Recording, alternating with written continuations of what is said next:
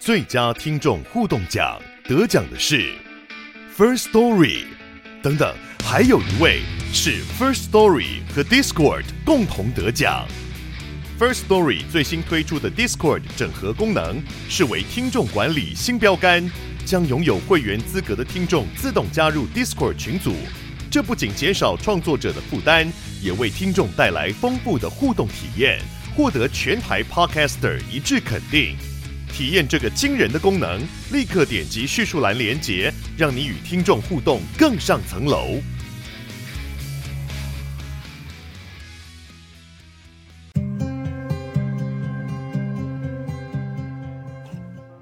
欢迎光临鲨鱼带你关注那些有流量却没声量的有趣资讯，用十分钟的零碎时间，一起跟上这个永远跟不上的世界。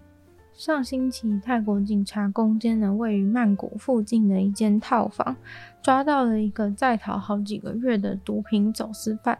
这位男子被警察形容是一个长得好看的韩国人，有卷卷的头发和细致的皮肤。但是长相其实是会骗人的，尽管他用了一个韩国名字，拥有了韩国长相，但他其实就是一个彻头彻尾的泰国人，还是曼谷的当地人。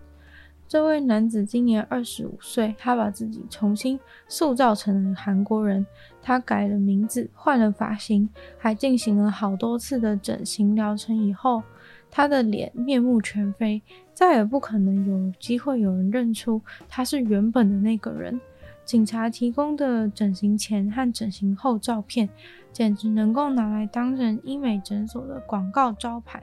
因为你怎么想都想不到，这完全是相同的一个人。这位男子在去年就已经被通缉，因为他走私了两千五百克和两百九十锭的 MDMA，俗称摇头丸，进到泰国。他也被认为是泰国曼谷四周到处散播毒品的大药头，但是之前警察寻线索查着查着人就追丢了，感觉他好像完完全全的消失了一样。直到警方接获线报，追查毒品根源，又找到了一位韩国毒贩，才惊觉该不会其实他就是他吧？在逮捕了这位男子以后，才发现他真的很不简单。他在全世界的毒品圈都有很强大的跨国关系，在暗网上也很活跃，平时都用比特币来交易，避免被追踪。他其实不太会讲韩文，但是呢，立志之后想要去住在韩国。他说，因为他已经受够了泰国，觉得很无聊。警方释出的照片中可以看到，警察包围了他住的地方，最后他手被铐住带走。他的行为被以严重影响国家安全和公共危险为由，因为他的毒贩能力已经强到这种程度，跟多数的东南亚国家类似。泰国在吸毒和走私毒的法律上非常严格，但近期已经有逐渐在松绑。其中一个重大的改革是，二零一七年的时候，把贩毒的最高处罚从死刑变成了无期徒刑。二零二一年也开始重视预防胜于治疗来对待少量吸毒的个案。更重大的是，泰国竟然成为了亚洲第一个大麻除罪化的国家。不过，即便如此，这位整形想当韩国人的泰国大毒枭还是难逃法律的制裁。一个古西班牙裔的木乃伊，目前估计大概已经有六百到八百年的历史了。但是，像是木乃伊这种古文物，竟然是在一个外送的保冷袋里面被发现。秘鲁的警察发现后也非常的惊讶。警察他们是在一个偏僻的公园里面发现有三个男子在喝酒，在他们身边放着的，就是这个装着木乃伊的方形外送保冷袋。这位二十六岁的男子带着一个秘鲁知名外送品牌的方形保冷袋，警察把保冷袋打开以后，就看到了被布包裹着卷曲的木乃伊本人，拿着木乃伊到处跑，就已经有够奇怪了。更奇怪的是，他被访问的时候，还对着这具遗骸叫了他的名字——朱安妮塔。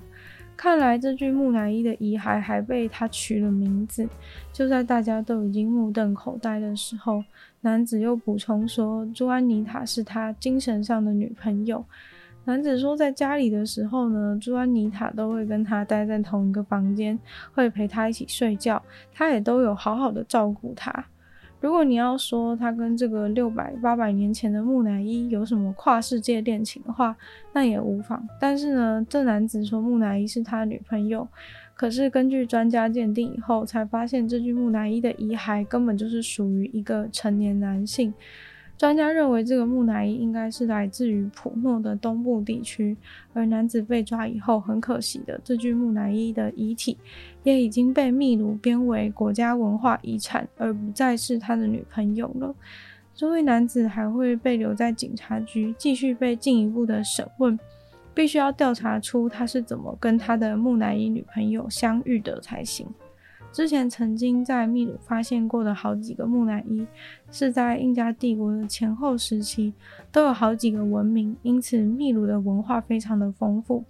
二零二一年有一个八百到一千两百年前的木乃伊，也在秘鲁的首都附近被挖掘出来，所以也有可能这位男子是挖掘到了，或者是偷了一具木乃伊的遗体带回家当成女朋友。远距离恋爱之所以痛苦，当然就是见不到人、摸不到人。想要给远距离的恋人一个亲吻吗？中国人就发明了一种新的装置，上面有温暖、会移动的矽胶嘴唇。这个呢，似乎就是远距离亲吻的解答了。这个装置主打的就是让远距离恋爱的情侣能够有一种真实物理上的亲密接触。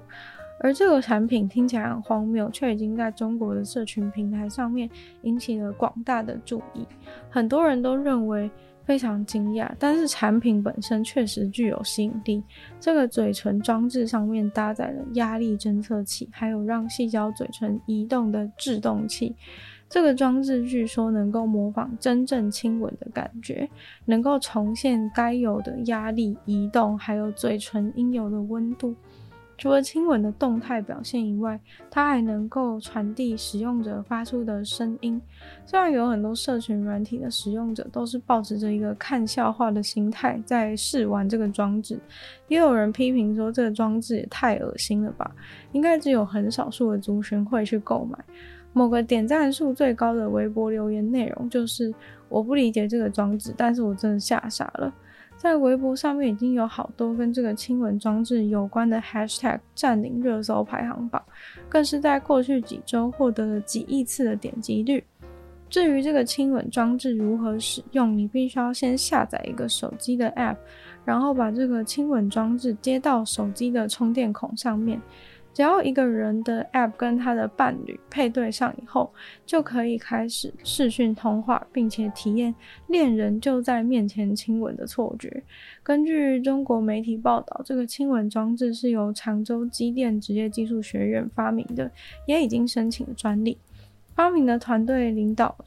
受访表示，自己在大学时期曾经体验过远距离恋爱，当时他们都只有用手机联络，所以才有了这样的发想。不过这个 app 比你想象中的还要疯狂，除了你可以自己找自己的伴侣配对来使用体验亲吻以外，你还可以线线上随机配对陌生人体验跟陌生人亲吻的感受。亲吻的规律和动作既然可以被机器所模仿，那就可以把这个数据上传到云端。所以你未必需要尴尬的与陌生人体验，也可以直接下载别人亲吻的规律。虽然网络上无法接受的评价居多，但确实有很多情侣在使用过后对这个产品非常的满意。家有丰富藏书的人，是否常常找不到自己的书放在哪一个柜子里？日本有一位聪明的网友就发明了一招用条码来管理藏书的好方法。其实一开始他是无聊买了一个一千块日元的便宜条码机，玩了一下就觉得没什么用，摆着很久都没有再使用过。直到他在网络上发现了一款免费的软体。竟然能够透过 ISBN 条码管理自己家里的书籍，于是他就想到把他的那个条码机重新拿来使用。一用之后才发现真的是太实用了，软体会自动截取亚马逊上面的书籍资料，就能够一刷归档。假如是上面没有的书籍，也可以自己自行手动输入，非常的好用。今天的鲨语就到这边结束了，再次感谢今天赞助的会员：Ian、大银男子、James、Jason、K、跟毛毛、黑牡丹、Z 还有 ZZ。就希望其他愿意支持鲨鱼创作的朋友，可以在下方找到 Patreon 链接，里面有不同的会员等级还有不同的福利，大家参考。有时间的话，可以去 LWcast 上面帮我留星星、写下评论，对节目成长很有帮助。那如如果可以的话呢，也欢迎大家去收听我另外两个 Podcast，其中一个是女友的纯粹不理性批判，没有时间更长的主题性内容；另外一个话是。听说动物，当然就跟大家分享动物的知识。那就希望鲨鱼可以继续在每周四跟大家相见。那我们下次见喽，拜拜。